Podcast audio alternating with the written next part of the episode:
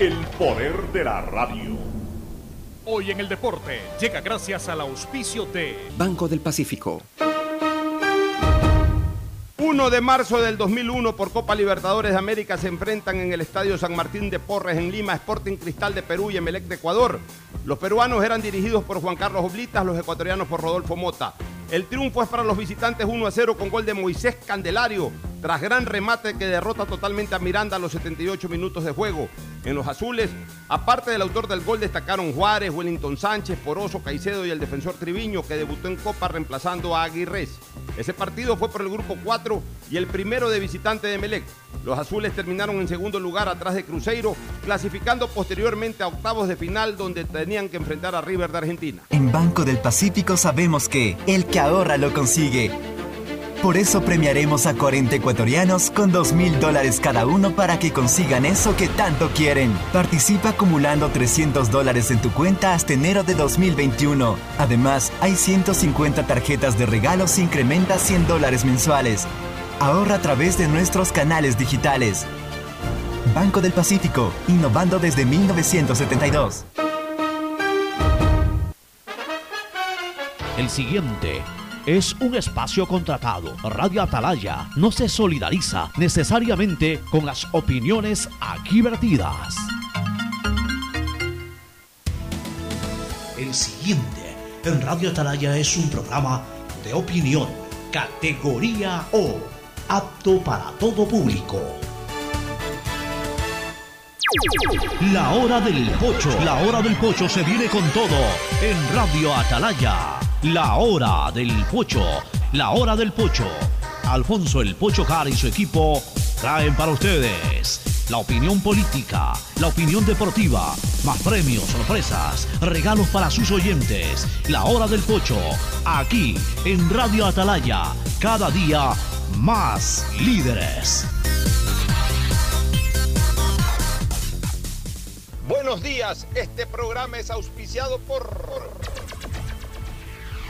Aceites y Lubricantes Gulf, el aceite de mayor tecnología en el mercado. Disfruta de más cobertura y velocidad con tu paquete prepago de 10 dólares, el único que te da 10 gigas y más llamadas por 30 días. Actívalo en todos los puntos, claro, a nivel nacional. Universidad Católica Santiago de Guayaquil y su plan de educación a distancia, formando siempre líderes. Con el Banco del Pacífico gánate 2 mil dólares, tan solo acumulando 300 dólares hasta enero del 2021. Abre tu cuenta a través de la APP Onboard BDP y empieza a participar. El nuevo lava todo detergente multiuso lo lava todo. Un producto con la garantía y calidad de la Fabril. Seguro Sucre, tu lugar seguro con sus nuevos planes. Rueda seguro para tu carro, vive seguro para tu casa, mi pyme seguro para tu emprendimiento, seguro agrícola para tu producción en el campo y futuro seguro para velar por el futuro de tu familia. Ponte pilas, recarga con CNT y recibirás bonos sin costo para navegar en Facebook, WhatsApp y para acceder al portal de juegos CNT Gamers. Podrás recargar dos por uno todas las semanas. Cámbiate a CNT. BIES, el banco de los afiliados y jubilados. Mantenemos soluciones de pago para que las deudas puedan ser cubiertas y los asegurados conserven sus viviendas. Trabajamos para mejorar los canales virtuales. Consultas, pedidos de información y desbloqueo de claves en el 1-800 BIES 7. Evita acudir a los puntos de atención y no te arriesgues al contagio. BIES, aportamos, al futuro. Autorización número 1875. CNE, Elecciones Generales 2021.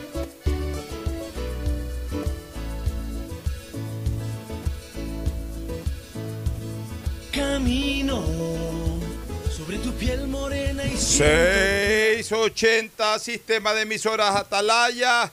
En su año 77, Guayaquil, Ecuador y Atalaya una sola cosa son. Por eso llegamos a la razón y al corazón de la población. Cada día más líderes, una potencia en radio y un hombre que ha hecho historia, pero que todos los días hace presente y proyecta futuro en el Dial de los Ecuatorianos. Este es su programa matinal. La hora del pocho de este lunes primero de marzo del 2021. Comienza el nuevo mes con el primer día laborable, prácticamente igual que como fue en febrero, porque fue un mes de 28 días, es decir, exactamente de cuatro semanas. Así que, así como un lunes fue primero de febrero, hoy lunes primero de marzo, arranca el último mes del primer trimestre del año 2021. Se nos acaba este año que realmente han transcurrido, eh, eh, se nos acaba, perdón, este mes de febrero y ya comenzamos el mes de marzo de este año que está transcurriendo rápidamente como siempre, porque el tiempo vuela, mis queridos Ferfloma y Gustavo González Cabal, a quien paso a saludar de inmediato, hay muchos temas por tratar. Fernando Edmundo Flores Marín Ferfloma y Gustavo González Cabal, el cabalmente peligroso, pasarán a saludar de inmediato. Fernando Edmundo Flores Marín Ferfloma, saluda al país. Fernando, buenos días. Buenos días con todos, buenos días Pocho, buenos días Gustavo. Aquí amaneciendo con la noticia de que el Consejo de Administración Legislativa, el CAL, devolverá el proyecto que, que, mandó el Ejecutivo para proteger la dolarización. Traducen temas de inconstitucionalidad que no sé si le competía al CAL analizar la constitucionalidad el proyecto o no. Yo creo que eso ya no era parte de sus funciones. Eh, tengo entendido que Cristina Reyes votó en contra y hubo, déjame ver cuántos son los votos, en realidad aquí los tengo a la mano. Eh, pero Cristina Reyes, sí, votó en contra Cristina Reyes. Eh, fueron cuatro votos, uno en contra y dos abstenciones. Fue aprobada con cuatro votos, uno en contra y dos abstenciones la devolución supuestamente el día de hoy del proyecto de, enviado por el Ejecutivo. Bueno, yo no me puedo pronunciar porque la verdad no he leído ese proyecto para conocer si verdaderamente tiene fundamento o no. Pero sí, sí considero que lo que tú dices es muy pertinente. Pienso que debería de haber existido previamente un informe. A ver, tantas cosas que, se han aprobado ahí que, que van eh, apretadas con las normas constitucionales y que más bien el Ejecutivo manda después a, revisar desde el punto de vista de la interpretación constitucional, como ocurrió, por ejemplo, con este proyecto de la ley de extinción de dominios. Y sin embargo, en otras cosas se ponen exquisitos. Bien pudiera, bien pudiera, eh, salvo que, a ver, salvo que eh, el, proyecto haya sido presentado de alguna manera contradiciendo las normas de procedimiento para presentar el proyecto. Quizás ahí sí, si fue presentado sin las firmas correspondientes, una cosa esa, o sea, pero ya de fondo, de materia de fondo, yo creo que al CAL le correspondía derivar eso a, la comisión y que sea la comisión la que tenga un primer pronunciamiento al respecto. Pienso igual. O sea, el CAL actúa a veces como un mini congreso y no es un mini congreso, el CAL es eso, Consejo Administrativo de la Legislatura. Por lo menos en mi época era así el CAL, el CAL no, no tomaba decisiones, sino que lo que hacía era eh, ordenar de alguna manera la función legislativa, pero, pero no tomando decisiones que le corresponden particularmente a los legisladores. El CAL no es un mini congreso o una mini asamblea. El CAL es simplemente una derivación de la misma para dirigir el funcionamiento, más no tomar las decisiones a nombre de la asamblea. El saludo de Gustavo González Cabal, el cabalmente peligroso. Gustavo, buenos días. Buenos días, Alfonso. Buenos días, Fernando. Distinguida audiencia del sistema de emisoras Atalaya. Llueve en todo el litoral. Marzo entró con lluvia. Sí, sí. Y eso es buena, una buena noticia para la agricultura y la ganadería. Sí, e, efectivamente, un día, un día lluvioso, está lloviendo desde la madrugada. Y aunque ahora garúa, pero no deja de ser de todas maneras ya para los que andamos conduciendo o movilizándonos en la ciudad un poquito fastidioso el tema, aunque por supuesto, como bien dice Gustavo González Cabal, eh, por supuesto, pues los agricultores deben estar en este momento celebrando eh, que este invierno haya sido normal, haya sido un buen invierno desde el punto de vista agrícola, un buen invierno, es decir, ni tanto que inunde, ni poco que produzca sequía. O sea, eh, la cantidad de agua suficiente para que las cosechas puedan eh, dar sus frutos en poco tiempo más sin echarse a perder y tampoco por falta de agua eh, eh, no generar. O sea, yo creo que ha sido un buen invierno, un buen invierno. Incluso para los que vivimos en la ciudad no ha sido un, invierno fastidioso, porque no, ha sido de esos pues, que constantemente está lloviendo con aguaceros torrenciales. Incluso suele llover en la madrugada. Y, ya normalmente amanece, amanece sin lluvia, a veces, como el día de hoy, brumoso, con alguna garúa, alguna, pequeña molestia, pero digamos que es un invierno suave. no es un invierno seco, ni tampoco es un invierno eh, extremadamente lluvioso. Y eso es bueno para, para todos. Ahora sí, entremos lleno en materia. Hay algunas, algunas cosas que, que tratar. Mira, quiero tratar dos temas para después irnos a lo político, a lo que está ocurriendo con el tema del Consejo Nacional Electoral. Dos temas que me parecen pertinentes porque fueron motivo del fin de semana. El primero, la salida del señor exministro de Salud Pública, el doctor Juan Carlos Ceballos. Ustedes saben, este, Fernando y, Gustavo, de que nosotros hemos sido muy, muy rígidos en, en la crítica al exministro Ceballos Celebramos su renuncia porque definitivamente fue un hombre que no supo dar la talla para un ministerio que necesitaba un manejo extremadamente ejecutivo y eficiente y fueron las dos cosas de las cuales adoleció el ministerio a cargo del doctor Ceballos. Y me sorprende otra cosa además, que no se haya nombrado su relevo. Es un ministerio en donde no podemos darnos el lujo de perder un solo minuto en nada, porque lo que como yo lo decía hace pocos días atrás y lo sigo manteniendo, si hay un ministerio que nos interesa que funcione como un reloj hoy, es el Ministerio de Salud. Porque los otros ministerios ya lo que hicieron, hicieron y lo que no hicieron, no hicieron. Ya van a entregarse eh, sus eh, manejos en pocas semanas más con el cambio de gobierno. Pero este ministerio, el Ministerio de Salud, no puede cesar un minuto en su actividad más importante del momento, que es garantizar la vacunación de los ecuatorianos. Eh, me sorprende de que el ministro haya renunciado hace cuatro días o cinco y todavía no haya el relevo, todavía no se nombre un ministro de salud oficialmente. Eso no me deja de preocupar indiscutiblemente. Pero al margen ya de su inoperancia como ministro, ya se fue, ya renunció y tomó la decisión, si no me equivoco, el día sábado o viernes en la noche, de viajar a los Estados Unidos, en donde incluso me dicen que es residente incluso estaba viviendo por allá, yo no conozco los antecedentes del señor Ceballos, no, no, no, sabía si vivía aquí, si vivía en Estados Unidos, no importa, pero que en todo caso decidió viajar. Y yo sí puse un tuit que parecería como que si lo estuviera defendiendo. A ver, defiendo el derecho que tiene el ex ministro, no defiendo la gestión del ministro, la cual la combatí enérgicamente. Mientras el señor no haya tenido prohibición de salida del país, es decir, mientras no se le haya abierto ningún proceso serio, algún proceso en donde se lo haya visto involucrado en problemas de, todos estos actos de corrupción en los hospitales, eh, si no ha habido ningún tipo de investigación previa, si no ha habido ningún tipo de formulación de cargos y por ende no ha existido ningún tipo de medida cautelar que prohíba su salida del país. Bueno, en el momento en que ya es ex ministro ya no le debe explicaciones a nadie. Ya al día siguiente, después de que le aceptaron su renuncia, si él quiere irse a, pasar unos cuantos días a baños o al oriente ecuatoriano o quedarse encerrado en su casa o finalmente también irse de viaje al exterior, está en su legítimo derecho.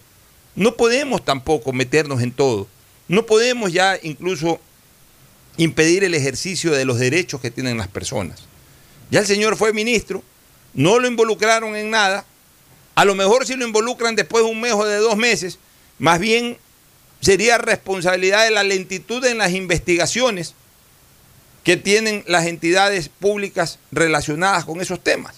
Pero no podemos decirle al señor ministro, a ver, señor ministro, usted como renunció y fue mal ministro, aquí se queda castigado, no se puede movilizar, no puede hacer nada, no tiene derechos, y aquí usted tiene que esperar una semana, dos semanas, tres semanas, un mes, dos meses, tres meses, hasta que le salga algo. No podemos hacer eso. No lo dice la ley. Y si no lo dice la ley, si no lo obligan la ley, él no tiene tampoco por qué sentirse obligado a quedarse. Si se va, se fue.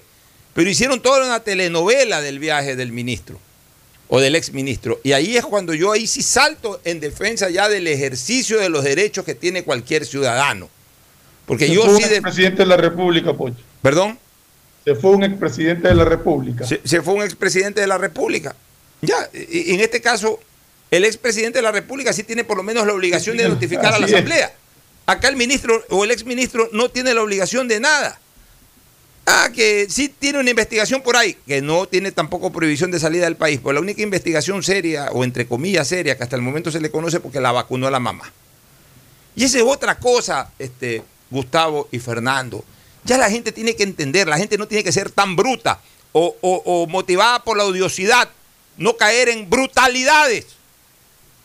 No se puede hablar de peculado, haber vacunado a la mamá, no, seamos tan idiotas, por favor.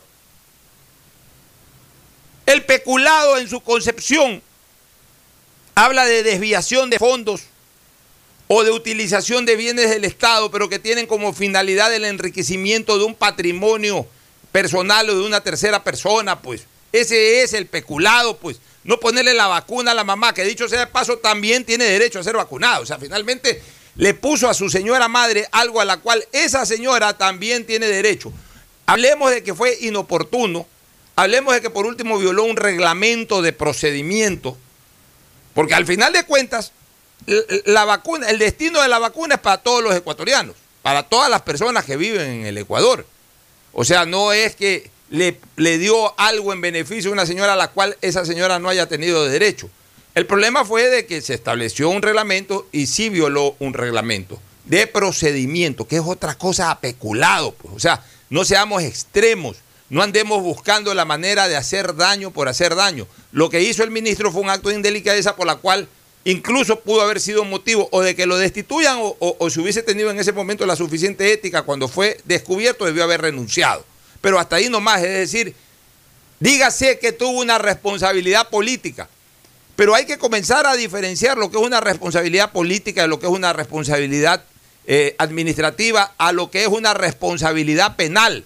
Aquí todos andamos buscando ahora lo penal, ahora queremos castigar con cárcel todo. Entre la gente que me contestaba, exigían cárcel porque fue inoperante. La inoperancia no se paga con cárcel, por Dios. La inoperancia se paga con desprecio, con crítica, con ese tipo de cosas. Pues no puedes meter a la cárcel a una persona por ser inoperante, pues. O sea, la, cárcel es para los que cometen delitos que generan perjuicio al Estado o a las personas en particular. Pues la cárcel no es para un inoperante, pues. O sea, ¿hasta cuándo Fernando y Gustavo no sabemos manejar bien los términos en este país? Mezclamos todo y encima nos ponemos bravos y exigimos cosas cuando ni siquiera sabemos manejar bien los términos y los conceptos, Ferfloma. Sí, o sea, hay que ser claros en una cosa, o sea, tú escuchas también decir que el ministro fugó del país. El ministro no ha fugado, el ministro no tiene ninguna causa abierta. Se fue en un vuelo comercial. Tanto es así que hasta han publicado el número del asiento, el nombre de la compañía, la hora del vuelo, etcétera. Es decir, él salió del país como cualquier ciudadano que tiene la libertad de poder salir del país. Si ha habido, como decía, inoperancia en, si es que hay pruebas de que ha hecho algo irregular en haberle abierto un expediente para ponerle medidas cautelares entre esas prohibiciones de salida del país, hubiera sido distinto. Pero eso no existe. La inoperancia del ministro le hemos combatido a nosotros durante mucho tiempo, hemos venido exigiendo que el ministro tenía que renunciar, pero de ahí a, a tratar de involucrarlo, salvo que presenten pruebas suficientes, pero tratar de involucrarlo en delitos eh, es otra cosa. Y yo creo que, que si bien es cierto, uno dice, bueno, ¿por qué se fue? Tendrá sus motivos, no tenía impedimento para no irse.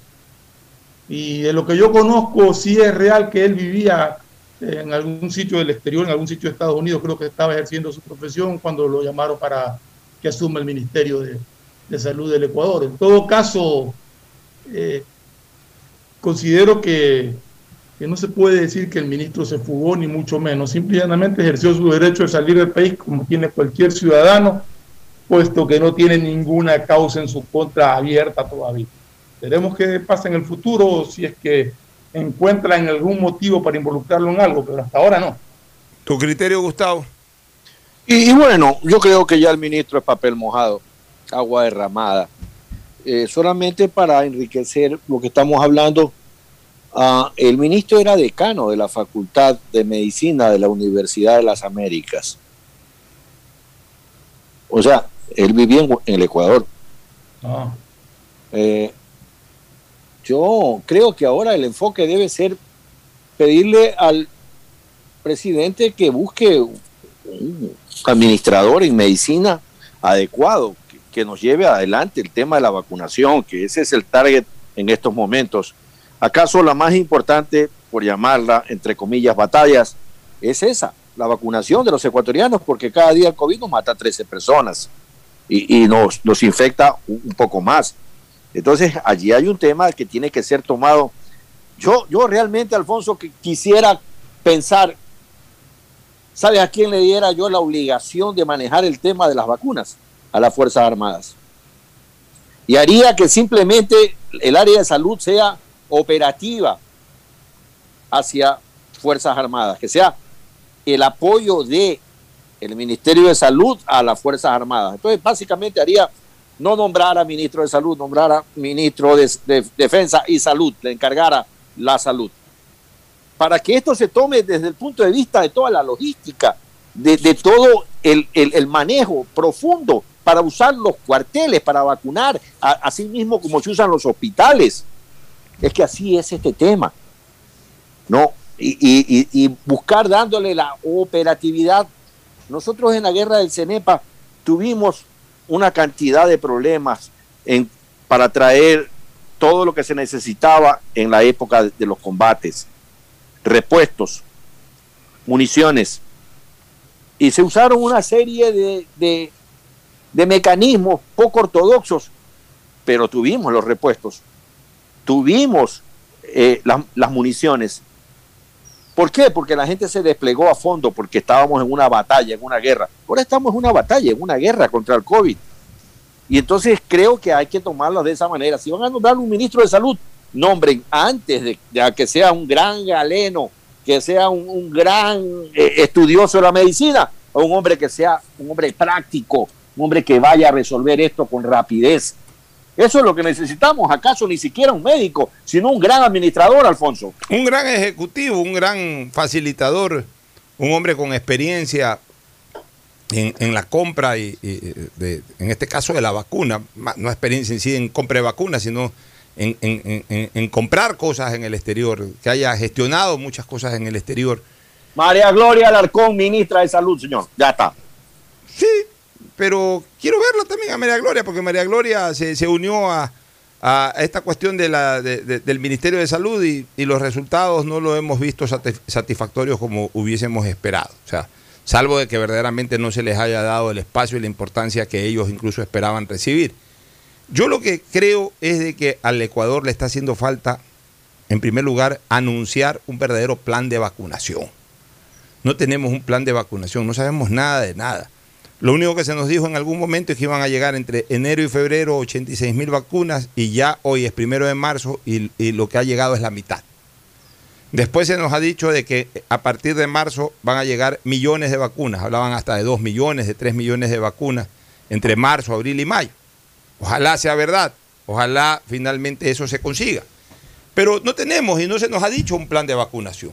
Se nos dijo que eh, solamente el plan piloto inicial la vacunación para los eh, médicos que están en la primera línea, los médicos, paramédicos, incluso personas de, avanzada edad, que se iba a vacunar a esas personas. Y de ahí no se ha dicho absolutamente nada más. No se ha hablado sobre un plan de vacunación, por ejemplo, masiva. ¿Cómo se va a vacunar masivamente a la gente? No se termina, o sea, estamos en este momento como cuando en nuestra infancia y niñez nos invitaban a las famosas eh, a los famosos cumpleaños y llegaba el momento de la piñata, de la llamada también olla encantada, en que a uno le vendaban los ojos y comenzaba a dar palazos a ver si reventaba esa, esa piñata o esa olla encantada y caían los caramelos y había que lanzarse al piso a coger los caramelos. O sea, todo palazo a ciegas. No era otra cosa que eso, el palazo a ciegas. Estamos con palazo a ciegas. Surgen ideas, a veces hasta ocurrencias, pero no hay un plan definido. Que por ahí los municipios han dicho que quieren vacunar, se les dice que sí, que por ahí otra alternativa más acá, se les dice que sí, pero no tenemos un plan diseñado. Se habla de que la empresa privada tiene que incorporarse, incorporan a María Gloria Larcón, incorporan alguna otra cara conocida del sector empresarial, pero no se conoce en qué va a participar el sector empresarial o en qué está participando el sector productivo privado del país. No se conoce nada de nada. Por ejemplo, nos cansamos de dar eh, sugerencias. Considero de que el sector productivo tiene que involucrarse porque el sector productivo es el que maneja a la masa habitacional del país, por más de que se hayan reducido los niveles de empleo, pero igual pues hay un 40%, 45% de personas empleadas. Ese 45% se eh, multiplica exponencialmente en la gente a que eh, llega ese 45%. O sea, el, ese 45% o sea, de, empleados, eh, fulano trabaja en tal sitio, sultano trabaja en tal otro sitio, son parte de ese 45%, pero ese 45% tiene padres y madres, tiene esposas o esposos, tiene hijos, que obviamente eh, son parte de la colectividad que a lo mejor no están empleados, pero entran dentro de ese paquete familiar. Entonces, ¿qué es lo que se puede hacer? Ok, comienzo por llamar a las empresas más grandes del país en cuanto a cantidad de empleados y en cuanto a acción nacional. ¿Cuáles son esas? Los bancos, los supermercados grandes, las cadenas de supermercados grandes, los almacenes grandes, que tienen, en la mayoría de los casos, miles de miles de empleados y que además tienen sedes locales o sedes, aparte de la sede central, tienen sedes en todo el país. Ok, a esas empresas les permito, les doy, mejor dicho, como Estado, las vacunas para que vacunen a todos sus empleados y vacunen además a los familiares directos, ascendentes y descendientes de esos empleados. Es decir, si tienen padre y madre, padre y madre, si tienen eh, hijos, hijos, si tienen cónyuges, cónyuges. Y como cada eh, eh, empresa de esta tiene un control de sus empleados, ¿Se puede contribuir de esa manera a una vacunación directa a millones de ecuatorianos, Fernando? Pocho, lo primero que se tiene que hacer, Pocho, es coordinar, y debe de ser posiblemente, como tú dices, con, las empresas más grandes, pero coordinar para tener un listado de quiénes son las personas que se quieren vacunar primero. Que podemos no tener obligatoria la vacuna que hay mucha gente que tú escuchas y dice, no, yo no me voy a vacunar, yo no me voy a vacunar. Entonces, para saber exactamente cuál es la cantidad de vacunas mínima indispensable que puede tener el país, necesitamos saber cuántas son las personas que están dispuestas y decididas a vacunarse. Pero, pero la mejor Llevar un registro de ellas y, una vez hecho ese registro empezar a ver la manera de distribuir las vacunas de la forma que ya, pero, pero, a ver, yo te voy a poner un ejemplo y vamos a desarrollar un ejemplo, Gustavo y Fernando. Yo soy el gerente general del Megamaxi, por ejemplo. Yo tengo Megamaxi en, los, en las 24 provincias del país y tengo varios Megamaxis en cada una de las provincias o en cada uno de los cantones. Ok, perfecto.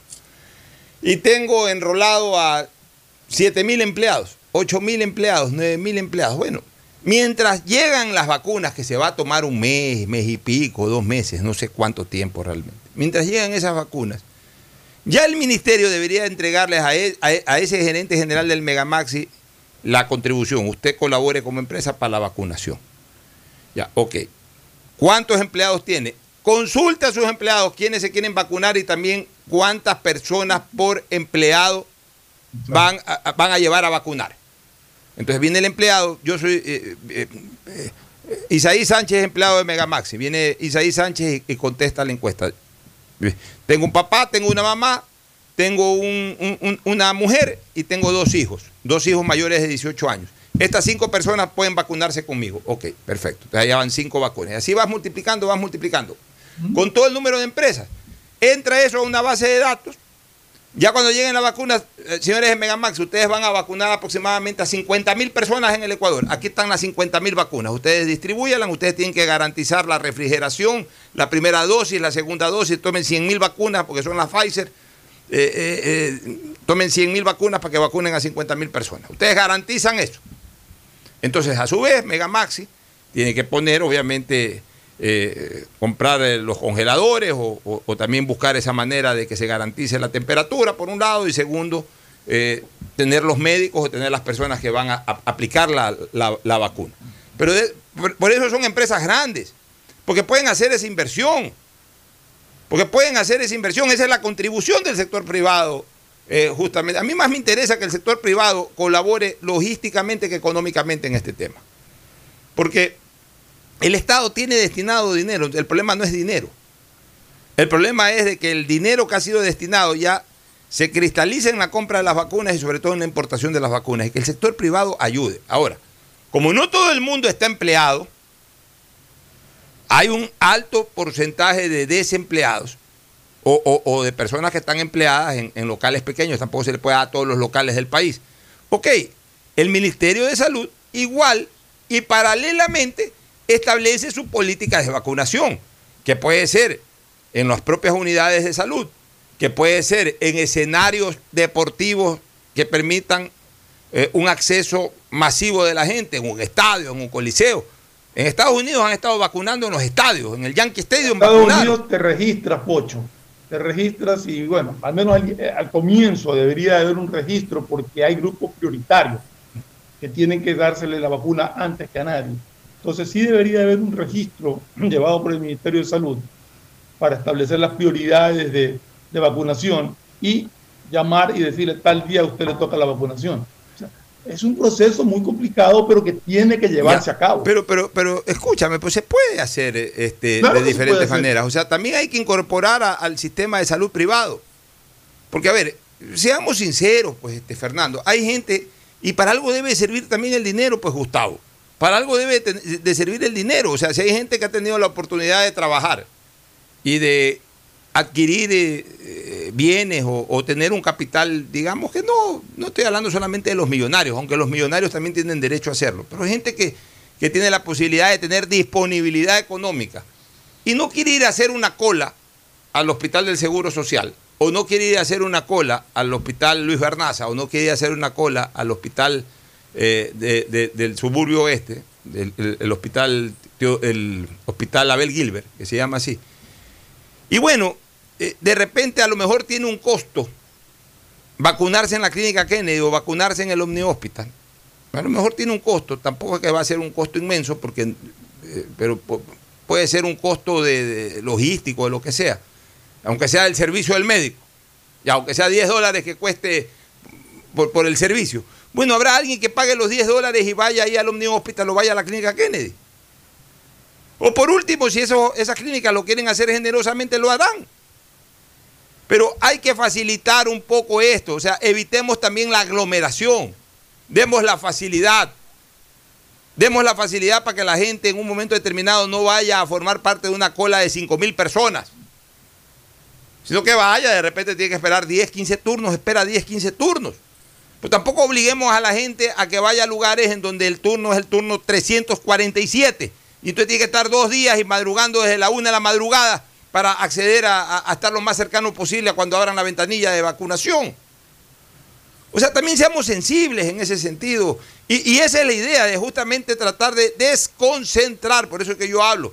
Por ejemplo, en, las empresas, que en un Megamaxi, que en una cervecería nacional, que en un comisariato, que, en un almacén eh, de Prate, en un almacén de Boyacá, o cualquiera de estos almacenes grandes, en Pica, en cualquiera de estos almacenes, para que vayan los empleados, para que vayan los obreros y lleven a sus familias de tal manera que no tengan que ir a hacer cola a los hospitales.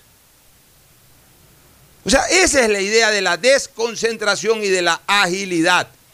Pero lamentablemente no tenemos un plan de vacunación, no, no, tenemos un norte, no tenemos una guía de cómo se va a vacunar, de cuándo se va a vacunar. Y eso es lo que yo veo que lamentablemente no se maneja con prioridad. Lo que se hace es anunciar. Se anunció en diciembre con bombos y platillos de que en enero llegaban 86 mil vacunas. Y que tranquilo que en marzo llegaban los millones, las millones de vacunas. Resulta que ya estamos primero de marzo y lo que han llegado son la mitad de las 86 mil. ¿Qué podemos hacer, Gustavo? Mira, y en esa línea, Alfonso, usar la Policía Nacional, tiene 45 mil elementos la policía. Las Fuerzas Armadas tienen pues 25 mil elementos y que cada uno de esos policías o militares tiene entre 8 y 10 agnados y cognados, es decir, parientes sanguíneos o, y o parientes políticos. Y a su vez las Fuerzas Armadas y la policía tienen sus policlínicos. Entonces, entregarle a Fuerzas Armadas y a Policía Nacional el lote de vacunas adecuado para que ellos vacunen todo lo que es la familia militar y policial, porque es importante tener vacunado nuestras policías y Fuerzas Armadas.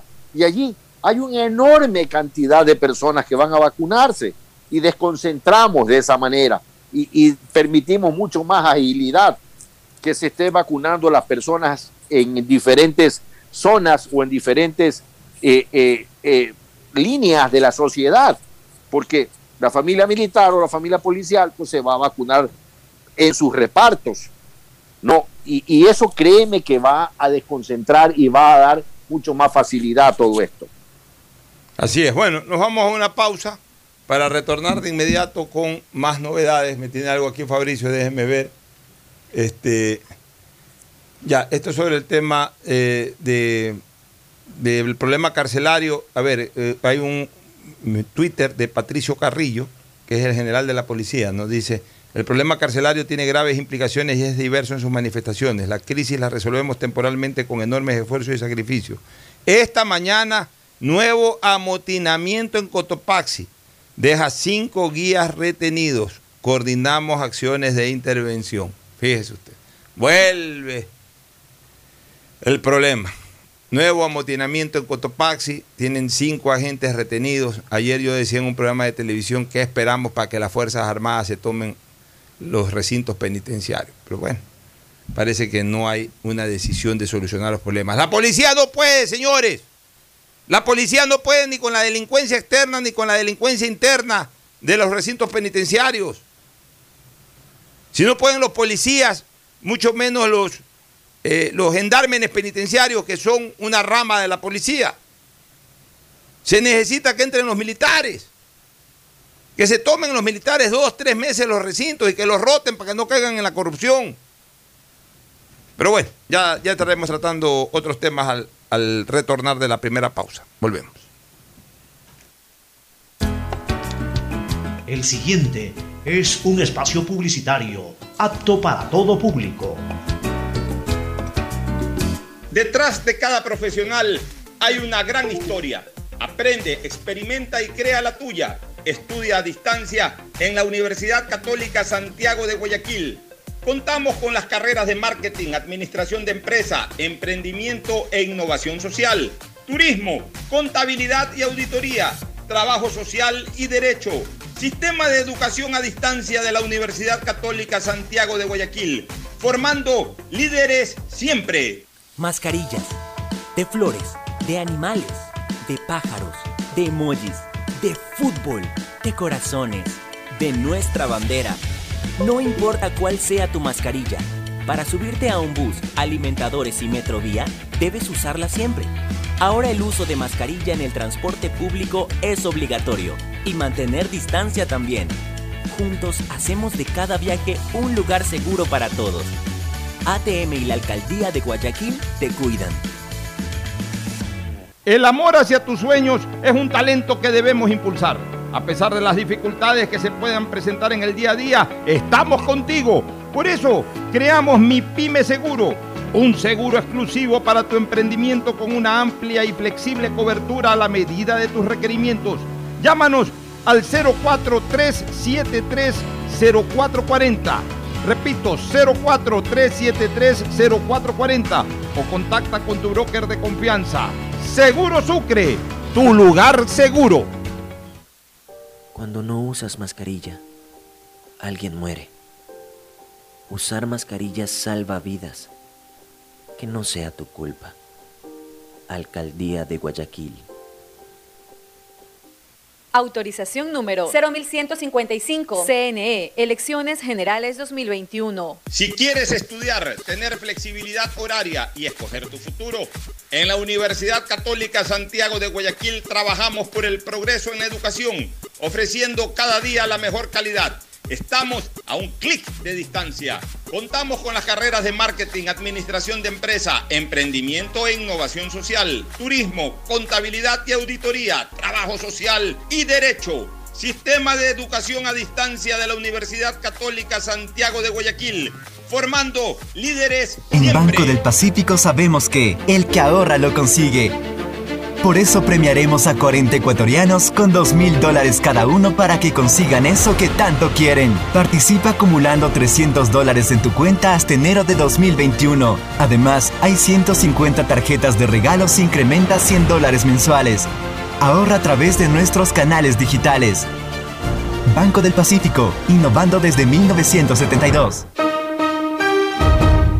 Vive tu experiencia CNT, un mundo lleno de emociones, donde la rutina y el aburrimiento no existen. Los mejores planes móviles desde 17,90, precio final al mes, con más de 38 gigas de navegación, redes sociales libres y apps gratuitas de diversión, educación y seguridad, para vivir un mundo lleno de experiencias. Contrata tu plan y recibe un increíble obsequio, sin costo adicional. Vive tu experiencia CNT. Conoce más en cnt.com.es o llama al 1 800 100 100 CNT. Autorización número 2302. CNE, Elecciones Generales 2021. BIES, el Banco de los Afiliados y Jubilados. Mantenemos soluciones de pago para que las deudas puedan ser cubiertas y los asegurados conserven sus viviendas. Trabajamos para mejorar los canales virtuales. Consultas, pedidos de información y desbloqueo de claves en el 1-800-BIES 7. Evita acudir a los puntos de atención y no te arriesgues al contagio. BIES, aportamos al futuro. Autorización número 1875. CNE, Elecciones Generales 2021. Hay sonidos que es mejor nunca tener que escuchar. Porque cada motor es diferente. Desde hace 104 años, lubricantes Cool mantiene la más alta tecnología y calidad en línea de aceites para motores a diésel y gasolina. Está hecho con una fórmula especial para dar excelente protección a todo tipo de motores, evitando el desgaste prematuro de pistones, anillos y árbol de levas, ayudando a mantener limpio el motor y libre de depósitos que se forman por las altas o bajas temperaturas. Dele a su motor lo que se merece. Lubricantes Gulf, la más alta tecnología en lubricación. 104 años preservando la vida de su motor. Lubricantes Gulf. Gulf es más lubricante.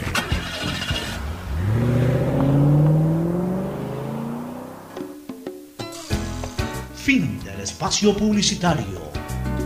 Usted está escuchando un programa de opinión, categoría O, apto para todo público.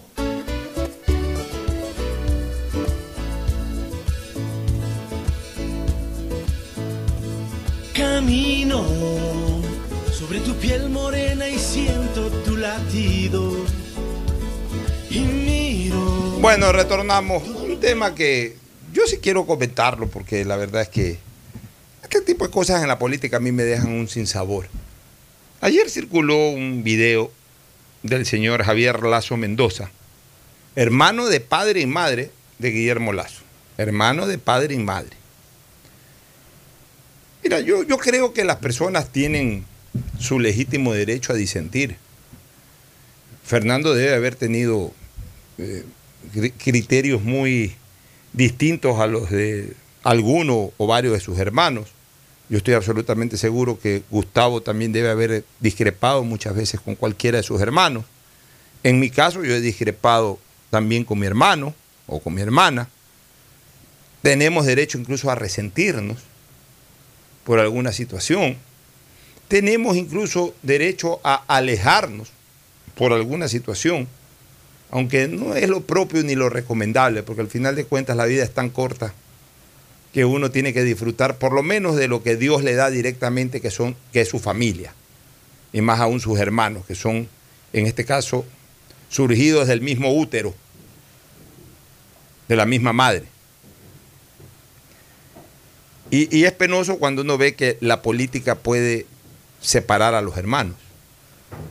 Pero es más penoso cuando uno ve a un hermano despotricar contra otro.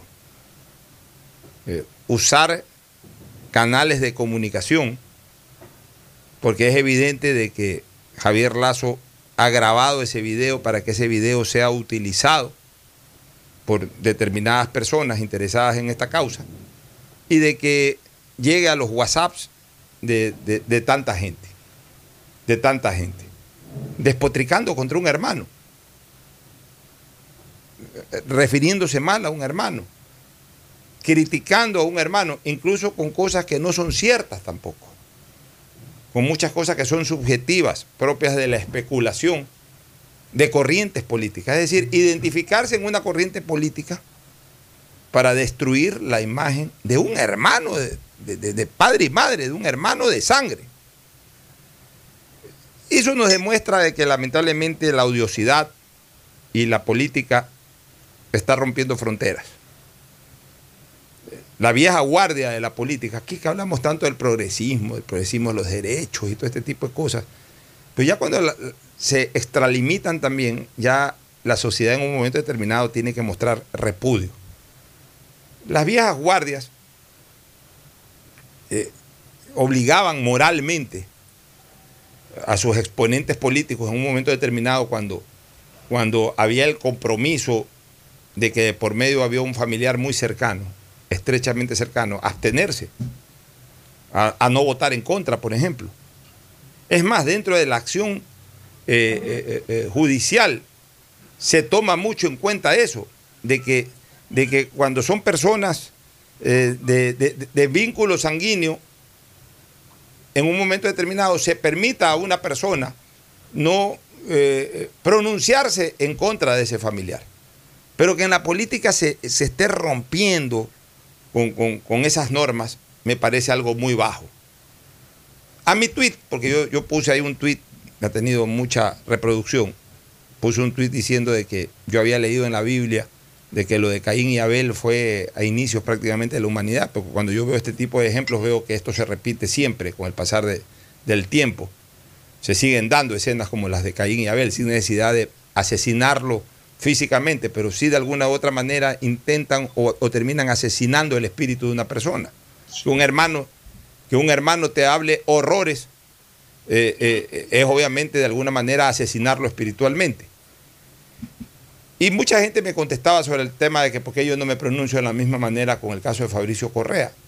Y, yo no he dado ningún tipo de declaración sobre el tema de Fabricio Correa, porque no es el tema de Fabricio Correa con Rafael Correa lo que, lo que en este momento incumbe, sino mi comentario fue en relación al tema de Javier Lazo con Guillermo Lazo. Pues ya que trajeron a presente ese tema de Rafael Correa con Fabricio Correa, yo sí quiero recordar una cosa. Fabricio Correa siempre lo que advertía era de el peligro que significaba para Rafael el entorno en el cual él se estaba desenvolviendo. Y lamentablemente tuvo razón Fabricio Correa. Fabricio Correa no salió a decir nunca que su hermano era un ladrón. Lo que le decían es te están robando por el ojo tuerto. Fabricio Correa nunca salió a insultar a su hermano, de padre y madre también. Fabricio Correa lo que insultaba era al Círculo Rosa, a una serie de gente que estaban alrededor de, de, Rafael Correa. Y después lo que dijo es de que diera la impresión de que Correa eh, eh, estaba drogado con la droga del poder. Pero eso no es insultarlo, eso es más bien advertirle, no lo ofendía, no le atribuía actos que eh, obviamente pues mancharan directamente la honra de su hermano sino criticaba el ejercicio político, que es otra cosa. Pero acá, de lo que ayer escuché, Javier Lazo se dispara contra la personalidad de su hermano, atribuyéndole cosas que incluso las personas que no somos relacionadas familiarmente con Guillermo Lazo sabemos que no son ciertas y que no son otra cosa que la repetición de un discurso de la revolución ciudadana que lo tiene a, Lazo como un adversario. Es decir, él se alinea totalmente en el plano o en el carril o en el andarivel de los adversarios de Guillermo Lazo a pronunciar directamente eh, eh, los discursos que van en contra de la persona y no del político. Y eso es para mí lo repudiable, Fernando. Eh, mira, Pocho, para mí es muy delicado el, tema por razones de... Ustedes conocen de un parentesco político que tengo con ellos. Pero sí puedo decir que a mí personalmente jamás, jamás me ocurriría hablar algo de un hermano mío. Y peor, decir mentiras sobre ese hermano por cosas políticas. Eso no va dentro de los valores que yo tengo ni de los, ni de los valores que yo he pregonado y enseñado a mis hijos. Es todo lo que voy a decir sobre el tema. Gustavo, tu criterio. Sí, creo que es uno de los golpes más rudos que puede haber recibido Guillermo Lazo en todo lo que va a su experiencia política. Eras yo no sé quién lo dijo. Por ahí escucho que hay personas que citan a San Agustín, que, citan a doctores de la iglesia por cosas que ven en internet, que no son verdad. Eso no lo ha dicho San Agustín, ni lo ha dicho eh, eh, los doctores a la iglesia, eh, que, ellos invocan algunos desde, desde, el púlpito inclusive. Mira, a los amigos los conoces en las dificultades, a tu pareja en el divorcio, a los hermanos en temas hereditarios y a los hijos en la vejez. Eso más o menos llenaba todo el aspecto de la naturaleza humana. Pero ahora resulta que también a los hermanos tienes que reconocerlos en la política. Esto que creo que le ha causado un impacto fuerte a Guillermo Lazo, lo deja muy mal parado a su hermano. Eso no está bien. Si un hermano no tiene afinidad política con, con otro, pues simplemente se lo dice de una manera reservada y se mantiene en otra en otros lineamientos, pero yo también vi el video y me causó sorpresa, porque en ese video hay algo más que una exposición política. En ese video aparentemente hay algo psicológico mucho más profundo. Hay algo que, se llama envidia. Los hermanos y yo vengo de una familia muy larga. Nosotros somos 10 hermanos, Alfonso. Mi padre y, mis abuelos tuvieron 18 hijos de padre y madre de la misma pareja. Los González Álava fueron 18. Entonces, sabemos lo que es una familia muy grande. Sabemos que no todos están de acuerdo en muchas ocasiones, pero la unidad familiar es lo que decía el gaucho Martín Fierro. Los hermanos se han unido porque es la ley primera. Esa es la ley primera. Y entonces cuando hay situaciones excepcionales, como la que tuve el desagrado de ver al señor Javier Lazo pronunciarse de una manera tan ríspida, tan dura contra su propio hermano, me ha causado eh, en él que yo tenía una idea distinta de Javier Lazo, te cuento. Yo, siempre he pensado que ha sido un hombre inteligente, un hombre que uno podía escuchar en sus reflexiones, en sus evaluaciones, a veces de, distintas orillas ideológicas, pero yo no dejaba de escucharlo. A mí me ha causado una enorme desazón respecto a la naturaleza humana. Verás, yo nunca estuve 100% de acuerdo con las decisiones que tomaba el presidente Novoa. No estuve de acuerdo en el nombramiento de importantes cargos en importantísimos temas del país. Se lo dije a él, se lo dije a la persona que lo iban a nombrar. Le dije, tú de eso no sabes absolutamente nada. Y aceptar esos cargos sin saber absolutamente nada también es una forma que no está bien. Pero eso era el problema de cada uno. Pero yo no salí a decir yo no estoy de acuerdo en esto, esto está pasando. Simplemente me callaba porque ese era mi deber, decir las cosas a lo interno, de una manera serena, clara, y, quedarme, quedarme quieto, porque más allá de que era el presidente, era el, el padre de mi esposa, era el abuelo de mis hijos. Y entonces yo tengo que respetar profundamente porque era el momento que yo salía y decía las cosas con las que yo no estaba de acuerdo. Eh, era afectar a, a, mis hijos, me explico. Yo no sé con qué cara el señor Javier Lazo va a mirar a sus hijos. Porque él se enfrenta, más allá de que se enfrenta con todos los que escuchábamos el audio, se enfrenta con sus hijos. Él tiene que mirarle la cara a sus hijos y decirles, yo he hecho esto de tu tío, he dicho todo esto de tu tío. Es un drama tremendo, Alfonso, que créeme que el gran perjudicado de esto no es Guillermo Lazo. No es Guillermo Lazo. Él va a tener el dolor intenso, enorme, un dolor difícil de recuperar. Pero el, único gran perjudicado es Javier Lazo Mendoza, mi querido Alfonso. Mira, hay dos nombres de la Biblia que nadie los reprodujo en futuro. Porque tú sabes que la gente, y especialmente en, nuestra tierra, en Manabí, porque yo cuando hablo de Manaví tengo que hablar de nuestra, porque aunque no nací ahí, mi sangre, la mitad de mi sangre es manavita, ustedes sí nacieron allí. Nuestra tierra, Manavita, es una tierra con una inventiva para nombres interminables realmente. O sea, todos los nombres habidos y por haber existen sobre la faz de la tierra. Pero hay dos nombres que fueron irrepetibles. Nadie se llama Judas y nadie se llama Caín. Por algo de ser, pues. Y mira que eso que hubo un Judas bueno. Pero Así es. ya, la traición de Judas a Jesús fue tan fuerte que nadie se quiere llamar traidor, a pesar de que en muchas ocasiones eh, hay infinidad de gente que termina traicionando, que termina actuando como Judas sin llamarse Judas. Y asimismo, no hay ninguna madre que le haya puesto a su hijo Caín, a pesar de que hay muchos hermanos que actúan como Caín. Y aquí un ejemplo. Caín es para el que actúa mal como hermano y Judas para el que actúa mal como amigo. Son los dos nombres repudiados por la humanidad.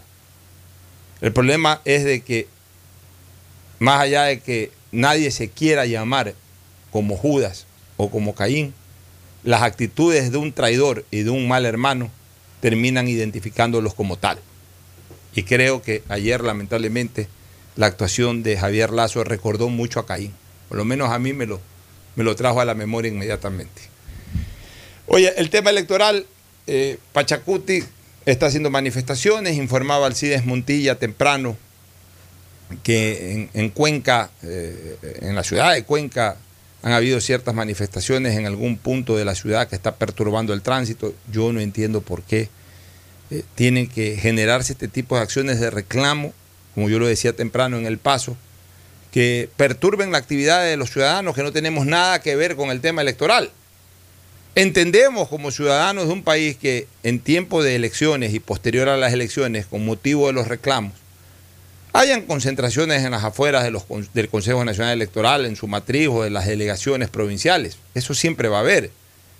Incluso es parte de una expresión democrática. Y ya los ciudadanos sabemos que en ese tiempo debemos de tratar de circular lo menos cercanamente posible a esos lugares. Pero de repente que en pleno centro de una ciudad, alejado totalmente del sitio en donde se pueden producir los reclamos electorales, te hagan disturbios por un tema electoral, me parece improcedente.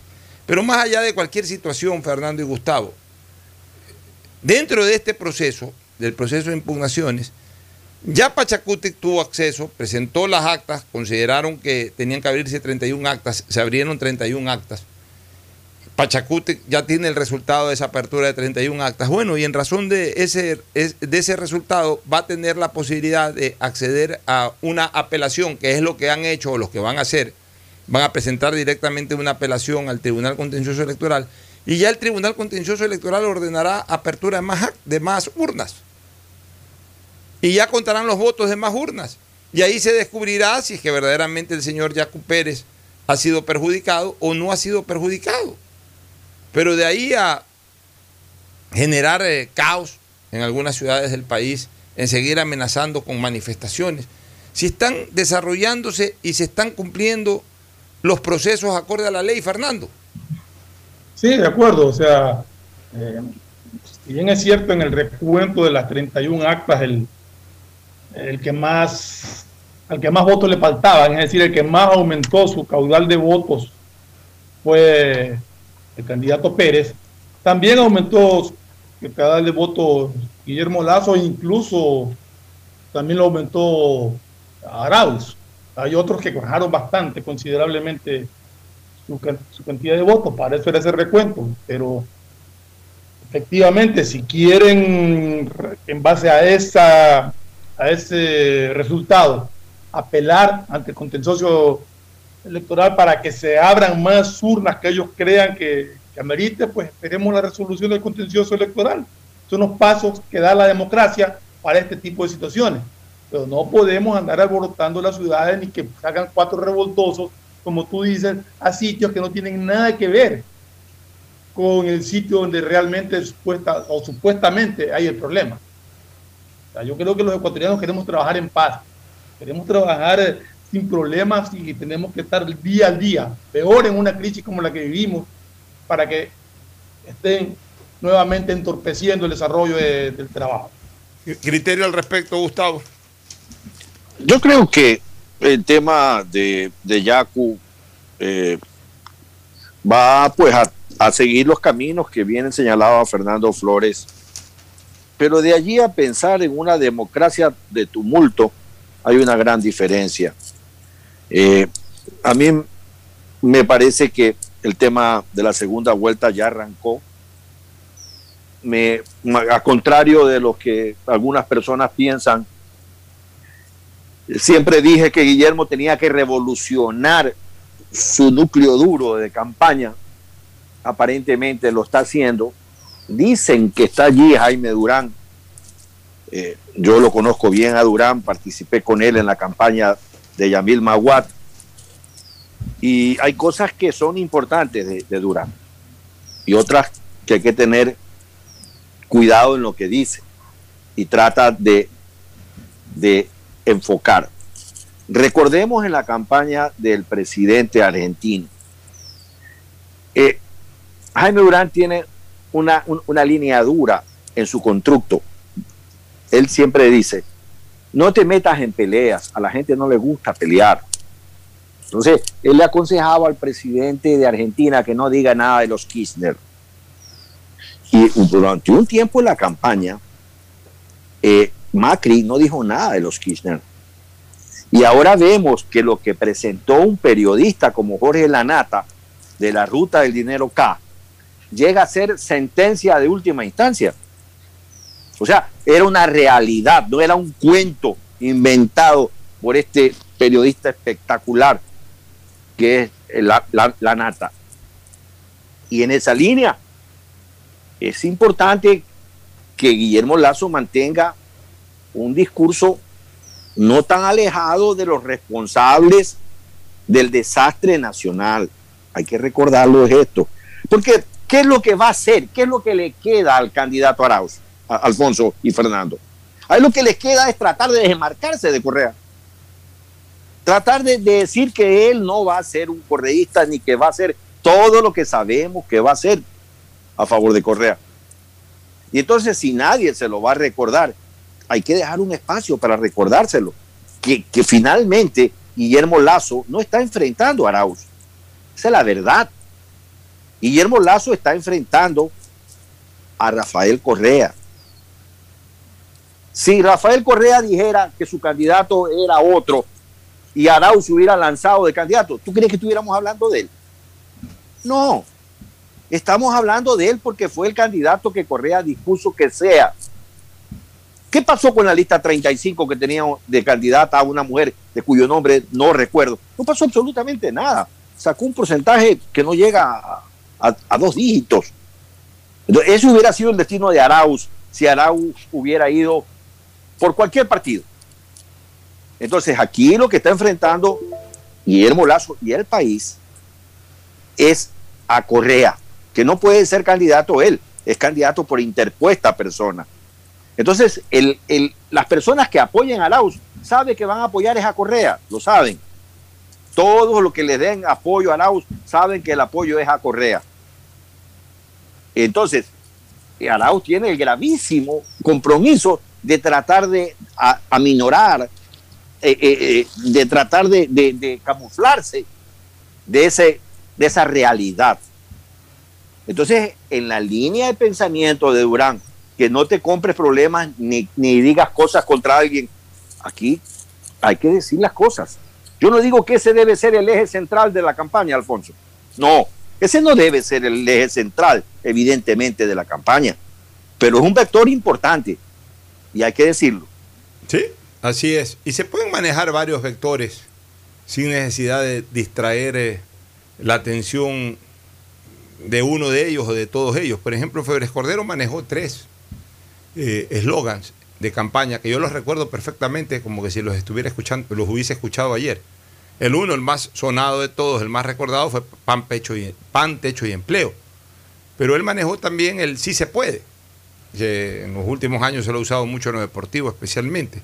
Y también en algún momento usó la frase cuatro años más no las aguanta nadie para contradecir un poco eh, el, gobierno que habían desarrollado Jaime Roldós y Osvaldo Hurtado, del cual él, era opositor. Y obviamente pues con esa frase trató de vender el concepto de que, de que ya era una situación inaguantable para el país.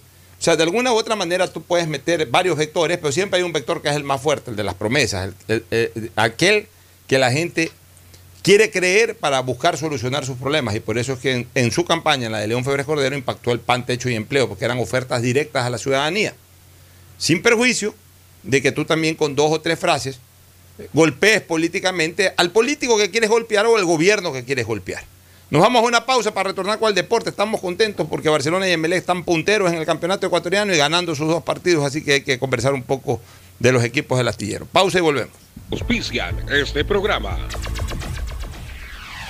Aceites y lubricantes Gulf, el aceite de mayor tecnología en el mercado. Acaricia el motor de tu vehículo para que funcione como un verdadero Fórmula 1 con aceites y lubricantes Gulf. ¿Quieres estudiar, tener flexibilidad horaria y escoger tu futuro?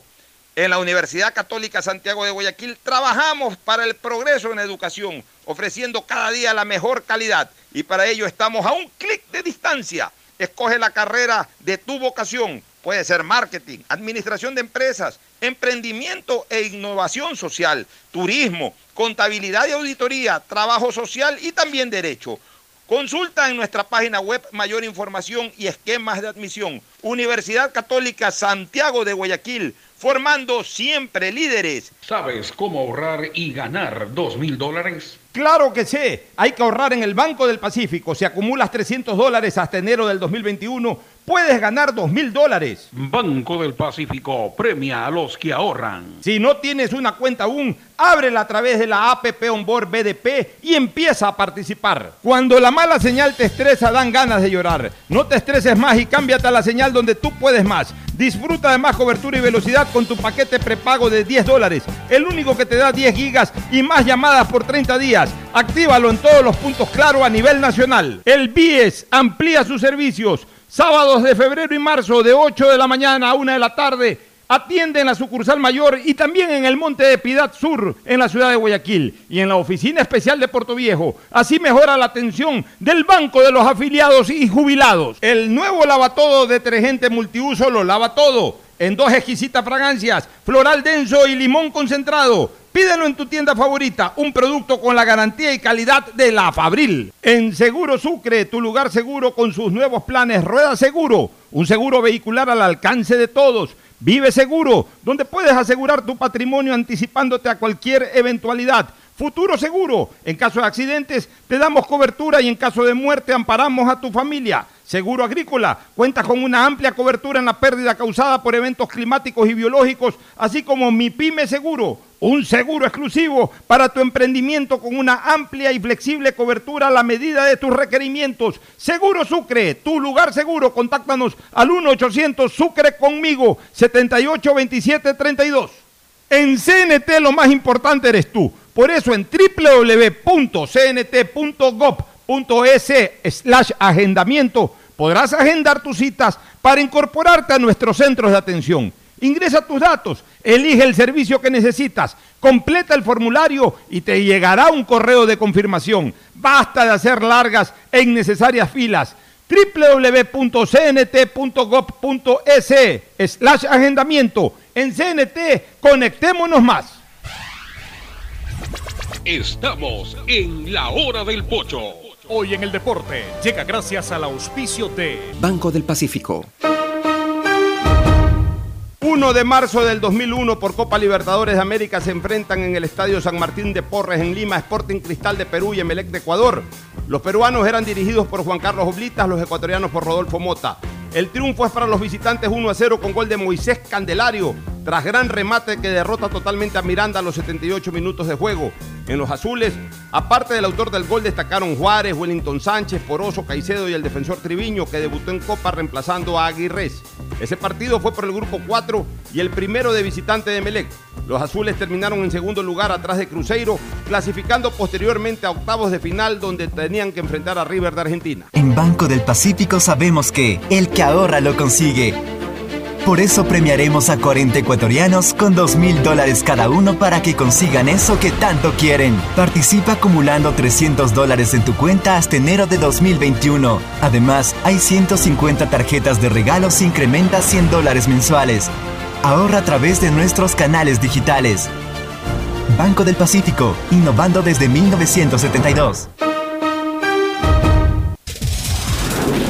En la hora del pocho, presentamos Deportes, Deportes. Muy bien, entramos al segmento deportivo. Fabricio Pareja, buenos días. Nos vas a recordar los resultados de acuerdo a los días en que se jugaron los partidos. Falta por culminar esta jornada el choque de hoy entre Delfín y Orense.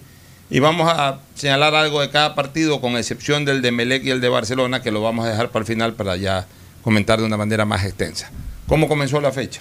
Buenos días, Pocho. Buenos días, Fernando. La fecha comenzó con el partido de Emelec Deportivo. No, no, pues eso no fue.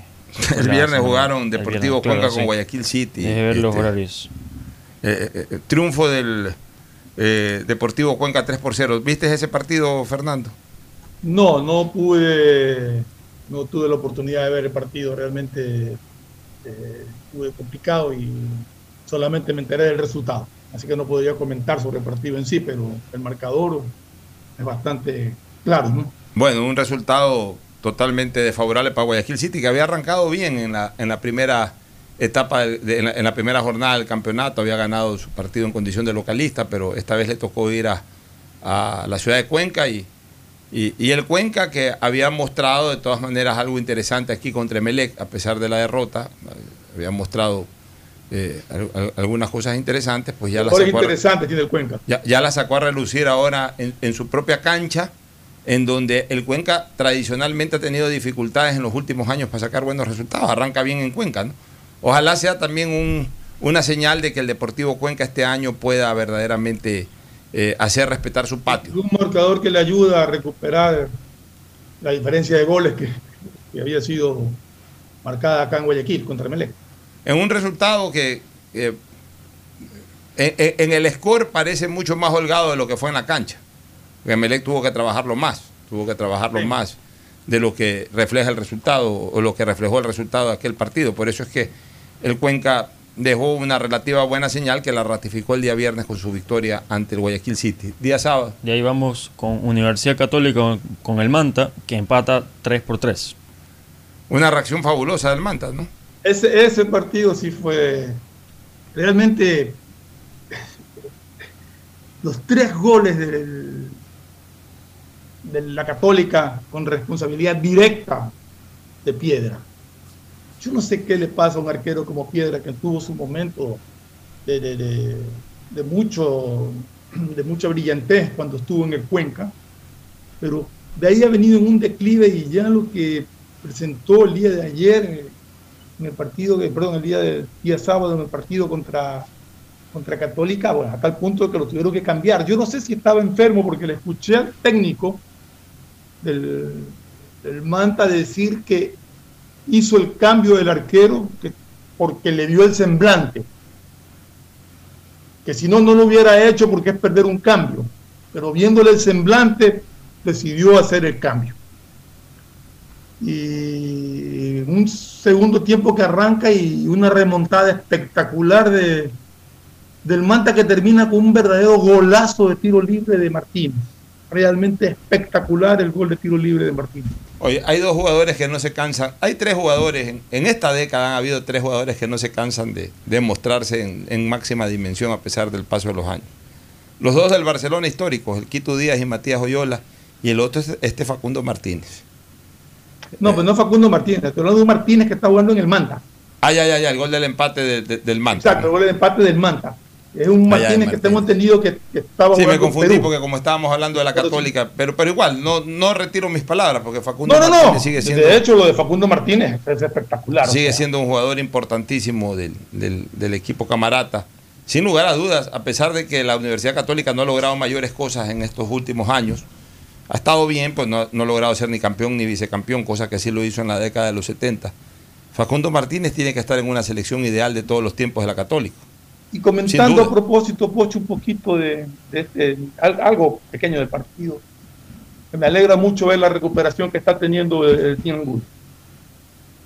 Bueno, el Team Angulo, escúchame una cosa, el Team Angulo... ayer ya lo vi muy recuperado en función de lo que había venido mostrando y realmente eh, da gusto porque es un jugador que todavía, todavía joven, ¿no? Todavía puede proyectarse muchísimo más. El Team Angulo en el año 2016, cuando eh, tuvo esa fabulosa campaña de Copa Libertadores América con el Independiente, que llegaron incluso a la final de la Copa Libertadores, el Team Angulo, y, y lo dije en su momento, en esa época lo dije, era lo más cercano que yo había visto para recordar a Ítalo Estupiñán. Me recordaba mucho al estilo de juego de Ítalo Estupiñán. Lamentablemente su problema de doping y sus sanciones largas que tuvo. Pero bueno, se está recuperando y se está recuperando en su país este reencauchamiento, primero en Barcelona, luego un equipo con menos presión como Manta, le va a servir de mucho para volver a hacer, porque yo siempre digo una cosa, cuando un jugador ha hecho goles o ha jugado al nivel que jugó en su momento Angulo, no es un mal jugador. Pueden pasar muchos factores externos que originen una baja de su nivel de juego, pero en algún momento lo puede recuperar, sobre todo cuando es un jugador joven, como tú bien lo señalas, y es lo que ocurre, es lo que ocurre con Angulo. Buen empate del Manta. Otro partido, este. De ahí El, Macará le gana al Independiente del Valle. El Independiente del Valle ya tiene dos partidos perdidos. Macará. es 3 por 1 le gana. 3 a 1. Sí. 3 a 1 le gana Macará Independiente del Valle, ¿no? El primer partido lo perdió Independiente Valle en la primera fecha. Claro. Orense perdió 2-0. Claro, perdió con Orense. Mal arranque de Independiente. ¿ah? Mal arranque que ha jugado los dos partidos de visitante. Sí, pero ese no era un motivo para no, No es motivo, exacto. o sea, no, mal arranque, definitivamente. Mal arranque. Mira. Un equipo que se esperaba mucho más, ¿no? A ver, llega un momento en que esta, estas academias pueden tener este tipo de problemas, porque cambian muchos jugadores, rotan demasiado. Rotan demasiado. O sea, eh, de un año a otro cambian a veces medio equipo, venden jugadores, cambian demasiado. Entonces, eh, eh, alguna generación no, no, no es tan buena como la anterior y de repente los jugadores que hoy están en Independiente del Valle distan mucho de aquel equipo del 2019 que fue hasta campeón de la Sudamericana. Y no está jugando bien, Pocho, no es que está jugando bien. No está y además, además, sabes que el cambio técnico tiene que ver mucho, ¿no? También influye, claro. Con Ramírez ese equipo jugaba con, vendas en los ojos, no había ningún problema, se entendían sin verse. Ahora les cuesta más identificarse como equipo. Otro resultado. El 9 de octubre pierde con el Musurruna. No, por antes, de ese resultado, por favor, vamos en orden. Es Olmedo Liga. Olmedo Liga el día. Olmedo Liga 0-0. Quedaron. ¿Olmedo Liga cuándo jugaron? El día de ayer. Sí. O ayer. No, no, el Medio Liga fue ayer, por eso está bien, el 9 de octubre. Ah, el Medio Liga fue ayer, correcto. el 9 de octubre perdió con mucho runa 2 a 1. Me apena por 9, que, ha arrancado mal, ha perdido sus dos primeros partidos. Pero me alegra por el estadio modelo. Vi nuevamente fútbol en el modelo a través de la televisión. Vi en el, el estado de la cancha muy bueno, a pesar de que ayer llovió buena parte del día en Guayaquil. Se veía que la, la pelota circuló, no se empozó no se dañó el césped, apenas unos botoncitos ahí de lodo que es propio de la lluviosa. iba a decir, tenían que arreglar de inmediato esas partecitas del césped que por propio de, terreno blando de la lluvia eh, se saltó, ¿no? Pero imagínate tú en otras épocas cuando esa cancha está en mal estado, no se puede ni jugar. Eh, eh, Para el 9 de octubre vuelve a pagar tributo con el arquero, o sea, primer gol de del Musurruna, no entiendo hasta ahora qué quiso hacer ese arquero. Yo creo que ahí en 9 de octubre va a tener que traer un arquero extranjero. Porque arquero nacional en este momento no hay libre. Sí, ya cambió. Este, este es nuevo arquero. O sea, no es el que tapó en Quito contra Liga. Pero ninguno de los dos a la talla. Pero ahora pusieron a, otro arquero que tampoco pues, dio las garantías y para mí culpable directo el primer gol. Ya. De ahí el partido del Medio Liga de Quito que terminó 0 a 0. ¿no? Sí, 0 a 0. Ese partido se jugó. Ahí yo decía una cosa, Pocho. ayer le decía, yo estaba conversando con mía y le digo, voy a mandar a hacer seis diplomas. Me dice, ¿es qué? ya? Le digo, seis diplomas para dárselos a los cuatro defensas, al arquero y al volante central del Olmedo. ¿Qué entrega de esos jugadores? ¿Qué manera de defender y de sacar todo? Porque hay que reconocer que el dominio absoluto del partido fue de Liga. Pero eran unos leones en la cancha defendiendo especialmente esa defensa. Realmente digno de aplauso, al menos para mi criterio, la forma en que ellos defendieron ese. está pasando por un buen momento Gabriel Ceballos, ¿no? Está creciendo el muchacho. Está, muy bien, está tapando muy bien. Vámonos a una pausa para retornar ahora sí con los partidos de Melec, victoria sobre el Aucas 3 por 2 y de Barcelona goleada 3 a 0 sobre el equipo de técnico universitario. Ya volvemos. El siguiente es un espacio publicitario apto para todo público. Detrás de cada profesional hay una gran historia. Aprende, experimenta y crea la tuya. Estudia a distancia en la Universidad Católica Santiago de Guayaquil. Contamos con las carreras de marketing, administración de empresa, emprendimiento e innovación social, turismo, contabilidad y auditoría, trabajo social y derecho. Sistema de educación a distancia de la Universidad Católica Santiago de Guayaquil, formando líderes siempre. Mascarillas, de flores, de animales, de pájaros, de emojis, de fútbol, de corazones, de nuestra bandera. No importa cuál sea tu mascarilla, para subirte a un bus, alimentadores y metrovía, debes usarla siempre. Ahora el uso de mascarilla en el transporte público es obligatorio y mantener distancia también. Juntos hacemos de cada viaje un lugar seguro para todos. ATM y la Alcaldía de Guayaquil te cuidan. El amor hacia tus sueños es un talento que debemos impulsar. A pesar de las dificultades que se puedan presentar en el día a día, estamos contigo. Por eso, creamos Mi Pyme Seguro, un seguro exclusivo para tu emprendimiento con una amplia y flexible cobertura a la medida de tus requerimientos. Llámanos al 043730440. Repito, 043730440 o contacta con tu broker de confianza. Seguro Sucre, tu lugar seguro. Cuando no usas mascarilla, alguien muere. Usar mascarillas salva vidas. Que no sea tu culpa. Alcaldía de Guayaquil. Autorización número 0155. CNE, Elecciones Generales 2021. Hoy más que nunca el mundo necesita de nuestros colores. Protégelos con el nuevo detergente Ciclón Poder Limón Antibacterial, que elimina los ácaros y el 99.9% de las bacterias de tu ropa, ayudando a prevenir la propagación de virus y enfermedades. Nuevo Ciclón Poder Limón Antibacterial. Encuéntralo desde un dólar. Si quieres estudiar, tener flexibilidad horaria y escoger tu futuro, en la Universidad Católica Santiago de Guayaquil trabajamos por el progreso en educación, ofreciendo cada día la mejor calidad Estamos a un clic de distancia.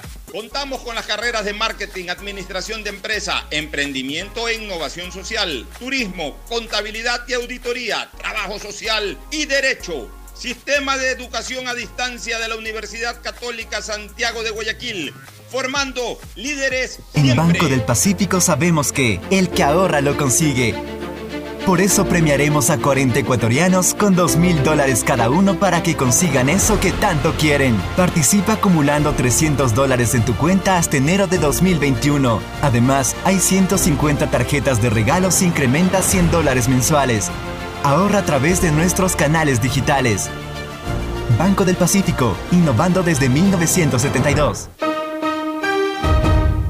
Vive tu experiencia CNT, un mundo lleno de emociones, donde la rutina y el aburrimiento no existen. Los mejores planes móviles desde 17,90, precio final al mes, con más de 38 gigas de navegación, redes sociales libres y apps gratuitas de diversión, educación y seguridad, para vivir un mundo lleno de experiencias. Contrata tu plan y recibe un increíble obsequio, sin costo adicional. Vive tu experiencia CNT. Conoce más en cnt.com.es o llama al 1 800 100 100 CNT. Autorización número 2302. CNE, Elecciones Generales 2021. BIES, el Banco de los Afiliados y Jubilados. Mantenemos soluciones de pago para que las deudas puedan ser cubiertas y los asegurados conserven sus viviendas. Trabajamos para mejorar los canales virtuales. Consultas, pedidos de información y desbloqueo de claves en el 1800 BIES 7. Evita acudir a los puntos de atención y no te arriesgues al contagio. BIES, aportamos al futuro. Autorización número 1875. CNE, Elecciones Generales 2021. Hay sonidos que es mejor nunca tener que escuchar. Porque cada motor es diferente. Desde hace 104 años, lubricantes Cool mantiene la más alta tecnología y calidad en línea de aceites para motores a diésel y gasolina. Está hecho con una fórmula especial para dar excelente protección a todo tipo de motores, evitando el desgaste prematuro de pistones, anillos y árbol de levas, ayudando a mantener limpio el motor y libre de depósitos que se forman por las altas o bajas temperaturas. Dele a su motor lo que se merece. Lubricantes Gulf, la más alta tecnología en lubricación. 104 años preservando la vida de su motor. Lubricantes Gulf. Gulf es más lubricante.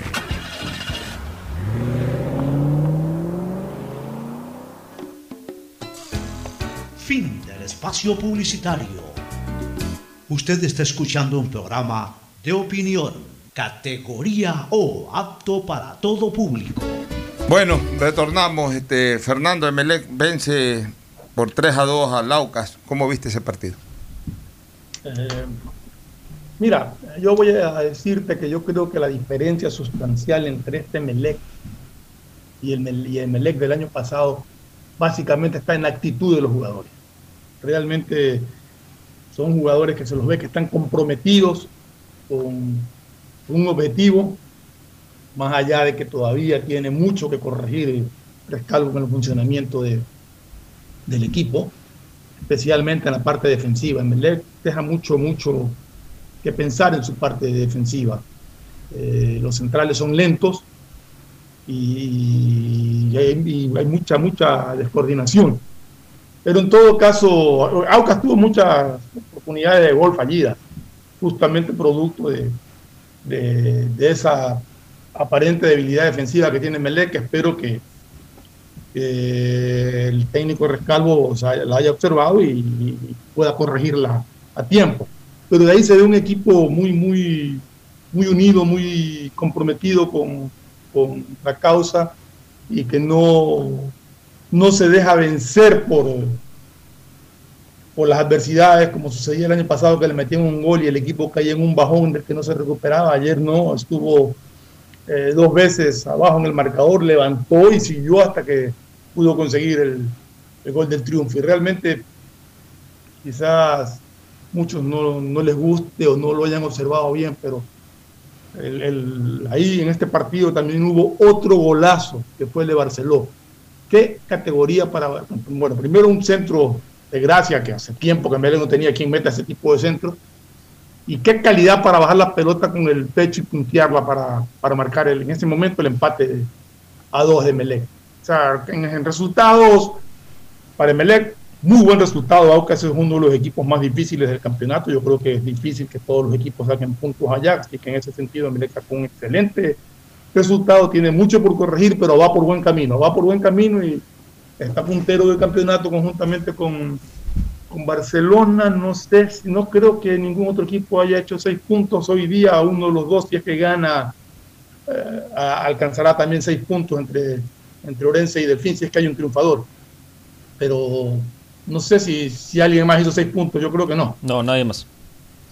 Bueno, un buen arranque, arranque eh, estupendo de Melec, ¿no? Como no lo hacía, al menos en la época de Rescalvo, eh, sí, creo que desde el 2017 no ganaba dos partidos seguidos. Dos partidos seguidos desde el arranque, en un torneo tan corto como, como es este. Acuérdese que, acuérdese, acuérdate Ferfloma y acuérdense ustedes, amigos oyentes, que el sistema de torneo del 2021, que es igual al del 2020, no es por etapa completa, sino lo que antes eran rondas, constituyen una etapa. Es decir, solamente partidos de ida. Los partidos, de ida una es una etapa y los partidos de vuelta son la otra etapa cualquier resultado de esta naturaleza, un arranque de esta forma, es estupendo para, para él o los equipos que, logran hacerlo. Bien por Barceló, que se ha convertido en un referente de gol para el Emelec, ¿no? un, delantero, al fin Emelec volvió a encontrar un centro delantero que está haciendo goles y goles importantes. Barcelona golea al técnico universitario 3, 3 por 0 con tres golazos del Quito Díaz, Byron Castillo y de Sergio López. Especialmente el primero y el tercero fueron poemas de goles el primer gol es un golazo y el tercero, la forma en que remata López. No, no, el, primero y el tercero fueron poemas de goles. Una vez más el Quito Díaz. O sea, yo ayer puse una encuesta que ya, tener, ya iban como más de mil votantes. Eh, yo, yo soy de los que sostengo que el Quito Díaz es el mejor 10 de la historia del Barcelona. Y hay tres argumentos que fundamentan eso. Primero es el 10 con más títulos, 3. Segundo es el 10 con más tiempo. Tiene, esta ya es la novena temporada, si no me equivoco, el Quito Díaz. Y tercero es el número 10 con goles de mayor calidad, de mejor factura, que, haya marcado algún 10 en la historia del Barcelona. Porque sí, todos se acuerdan del gol de Chilena de Panor, pero compite con el gol de Chilena de Panor la tijera de, espectacular eh, de, Díaz frente al mismo técnico universitario del 2012, o, o el gol de Chilena también que le hizo a Cobreloa ese mismo año. Hay algunos que recuerdan la maravillosa eh, maniobra de Vasconcelos frente al Deportivo Quito en el 6 a 1, pero compite contra ese también el gol del, del, Quito Díaz a Liga de Quito que se sorteó a tres o cuatro jugadores y definió con una maestría insuperable en el año 2012. Y el gol de ayer es un gol maravilloso, es un gol que nos puede recordar de cualquier otro 10 que haya hecho en Barcelona. Ayer fue y esa pura. O sea, y categoría, cómo levanta la pelota y por ahí mismo define, o sea, la sutileza que tiene el Quito Díaz. El Quito Díaz, ¿por qué para mí es el mejor 10 del Barcelona? Porque suma los factores engrupidores de cada uno de los 10 importantes que ha tenido Barcelona. Esa habilidad de Panor, esa maestría de Vasconcelos, eh, esa picardía de Bolaños. O sea, le, sacas lo mejor de cada 10 a, cada uno de esos 10 que tuvo Barcelona y, se los pones al Quito Díaz. Y, obviamente, pues, eh, este, ahí tienes un solo jugador, un solo jugador como el número 10 que tiene lo mejorcito de cada uno de esos 10 que hicieron historia en Barcelona. Entonces, el mejor 10 de la historia. Lo de ayer de, Quito Díaz fue fabuloso. Y el tercer gol, el remate del Negro López, también fue un remate soberbio. La puso, eh, o sea, Imposible. imposible para cualquier arquero sacar esa pelota de ese ángulo donde la metió. Ahora, Barcelona jugando bien, Barcelona jugando sobrio, atildado, eh, haciendo lo que tiene que hacer. No es sinónimo de jugar bien, golear siempre. Ayer ganó 3 a 0, sí, pero el segundo y el tercer gol eh, se dio faltando 10 minutos para el final. O sea que buena parte del partido Barcelona iba ganando 1 a 0. Pero eso no importa. Si hubiese quedado el partido 1 a 0, 2 a 0 o 4 a 0, que bien pudo haber quedado 4 y hasta 5 a 0 Hubo una actitud egoísta ahí de Manuel Martínez no ponerle una pelota a Garcés. Este, cualquiera que hubiese sido el resultado es simplemente consecuencia de que Barcelona está jugando bien, sobrio atrás, se lo vio bien a León, al, Tigre este que juega ahí, el paraguayo este de Riveros, que sigue demostrando que es un gran zaguero central, Burray un muy buen arquero, y el resto en la media cancha Barcelona está jugando con vocación ofensiva, para los que decían que Bustos era pura, pura marca. De medio campo para, para adelante, el único eh, digamos, especializado 100% en marca es este, eh, eh, Bruno Piñatares. El resto todos son ofensivos. Byron Castillo es ofensivo, hasta es un gol. Manuel Martínez es ofensivo. El Negro López es ofensivo. El Quito Díaz es ofensivo.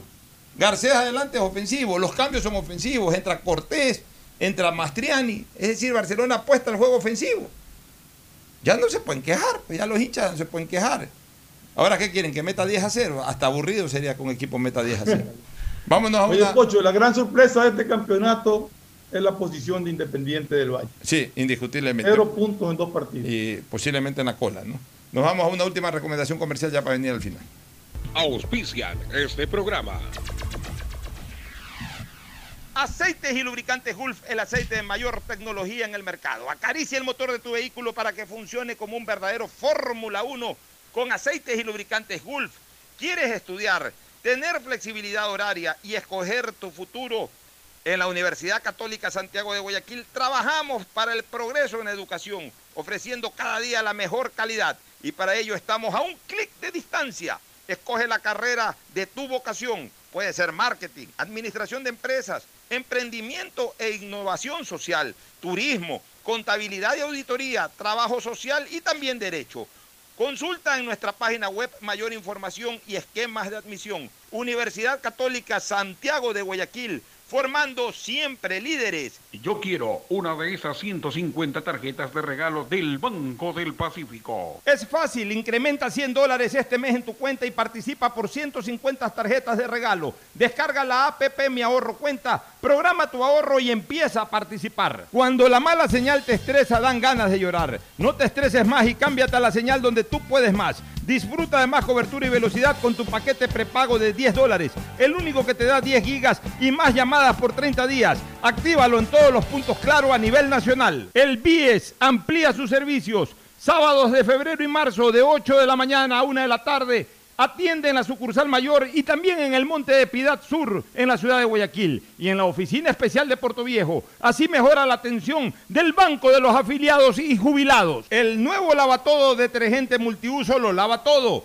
en dos exquisitas fragancias, floral denso y limón concentrado. Pídelo en tu tienda favorita, un producto con la garantía y calidad de la Fabril. En Seguro Sucre, tu lugar seguro con sus nuevos planes Rueda Seguro, un seguro vehicular al alcance de todos Vive Seguro, donde puedes asegurar tu patrimonio anticipándote a cualquier eventualidad. Futuro Seguro, en caso de accidentes te damos cobertura y en caso de muerte amparamos a tu familia. Seguro Agrícola cuenta con una amplia cobertura en la pérdida causada por eventos climáticos y biológicos, así como Mi Pyme Seguro, un seguro exclusivo para tu emprendimiento con una amplia y flexible cobertura a la medida de tus requerimientos. Seguro Sucre, tu lugar seguro. Contáctanos al 1-800 Sucre conmigo, 782732. Los nuevos paquetes prepagos de CNT te dan muchas más gigas para navegar en tus redes favoritas, WhatsApp, Facebook, Instagram y no te consumen de tus megas principales. Además, con minutos ilimitados para llamar a otros números de CNT y minutos a otras operadoras. Ponte pilas y cámbiate a CNT. Estamos en la hora del pocho. ¿Alguna última novedad, Fabricio? Yo Rojas, posible fichaje para el New York City. ¿Cuál de los dos Joao Rojas? ¿El que juega en Emelec? El de Melec. Y el que estaba jugando en Brasil, ese ya ni suena ni suena. Ya, no, parece que ya le estaban dando ciertos minutos. Estuvo lesionado mucho tiempo, yo Roja, lamentablemente, el, que juega en Sao Paulo. Pues el, el original. parece que, lo están tomando en cuenta nuevamente. Vamos a ver si, si puede regresar al nivel que tenía. Gracias por su sintonía. Este programa fue auspiciado por... Aceites y lubricantes Gulf, el aceite de mayor tecnología en el mercado. Disfruta de más cobertura y velocidad con tu paquete prepago de 10 dólares, el único que te da 10 gigas y más llamadas por 30 días. Actívalo en todos los puntos, claro, a nivel nacional. Universidad Católica Santiago de Guayaquil y su plan de educación a distancia formando siempre líderes. Sabemos que el que ahorra lo consigue y en Banco del Pacífico te premiamos por incrementar 100 dólares este mes en tu cuenta. Así es, de esta manera podrás participar por una de las 150 tarjetas de regalo. Aún estás a tiempo. Programa tu ahorro a través de Banca Virtual Intermático y empieza a participar. El BIES amplía sus servicios. Sábados de febrero y marzo de 8 de la mañana a 1 de la tarde Atiende en la sucursal mayor y también en el Monte de Piedad Sur, en la ciudad de Guayaquil, y en la oficina especial de Puerto Viejo. Así mejora la atención del Banco de los Afiliados y Jubilados. El nuevo lavatodo detergente multiuso lo lava todo. Un producto con la garantía y calidad de la Fabril. Seguro Sucre, tu lugar seguro con sus nuevos planes. Rueda seguro para tu carro. Vive seguro para tu casa. Mi pyme seguro para tu emprendimiento. Seguro agrícola para tu producción en el campo. Y futuro seguro para velar por el futuro de tu familia. Los nuevos paquetes prepagos de CNT te dan muchas más gigas para navegar en tus redes favoritas sin consumir tus megas principales. Además, minutos ilimitados llamando a otros números CNT y minutos a otras operadoras. Ponte pilas y cámbiate a CNT. Este fue un espacio contratado. Radio Atalaya no se solidariza necesariamente con las opiniones aquí vertidas. Hoy en el deporte llega gracias al auspicio de Banco del Pacífico. 1 de marzo del 2001 por Copa Libertadores de América se enfrentan en el Estadio San Martín de Porres en Lima, Sporting Cristal de Perú y Emelec de Ecuador. Los peruanos eran dirigidos por Juan Carlos Oblitas, los ecuatorianos por Rodolfo Mota. El triunfo es para los visitantes 1 a 0 con gol de Moisés Candelario, tras gran remate que derrota totalmente a Miranda a los 78 minutos de juego. En los azules, aparte del autor del gol, destacaron Juárez, Wellington Sánchez, Poroso, Caicedo y el defensor Triviño, que debutó en Copa reemplazando a Aguirres. Ese partido fue por el grupo 4 y el primero de visitante de Melec. Los azules terminaron en segundo lugar atrás de Cruzeiro, clasificando posteriormente a octavos de final donde tenían que enfrentar a River de Argentina. En Banco del Pacífico sabemos que el que ahorra lo consigue.